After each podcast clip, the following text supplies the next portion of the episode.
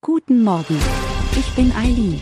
Sie hören den Immobilienwiki-Podcast auf Spotify, Apple und überall, wo es gute Podcasts gibt. Präsentiert von Immobilienerfahrung.de. In dieser Folge möchten wir euch erklären, was genau unter Betriebskosten zu verstehen ist und wie sie sich auf Mieter und Eigentümer auswirken. Unter Betriebskosten versteht man die Kosten, die dem Eigentümer einer Immobilie durch die laufende Bewirtschaftung entstehen. Diese Kosten umfassen beispielsweise Wasser, Abwasser und Abfallgebühren, Kosten für die Straßenreinigung, Grundsteuer, Versicherungen sowie Ausgaben für Gas und Öl. Sie sind notwendig, um den ordnungsgemäßen Betrieb der Immobilie aufrechtzuerhalten. Wenn die Immobilie vermietet ist, trägt in der Regel der Mieter einen Teil dieser Betriebskosten. Dies geschieht in Form einer jährlichen Betriebskostenabrechnung, die der Eigentümer dem Mieter vorlegt. Diese Abrechnung basiert auf den tatsächlich angefallenen Kosten und den im Mietvertrag vereinbarten Regelungen.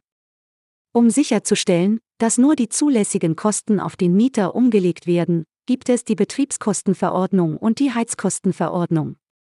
Diese Verordnungen legen fest, welche Betriebskosten in die Abrechnung einbezogen werden dürfen und wie sie zu berechnen sind. In vielen Mietverträgen wird eine Betriebskosten- oder Nebenkostenvorauszahlung vereinbart. Das bedeutet, dass der Mieter monatlich einen festen Betrag als Vorauszahlung leistet, um die zu erwartenden Betriebskosten abzudecken. Am Ende des Abrechnungszeitraums wird dann die tatsächliche Höhe der Kosten ermittelt und mit den geleisteten Vorauszahlungen verrechnet.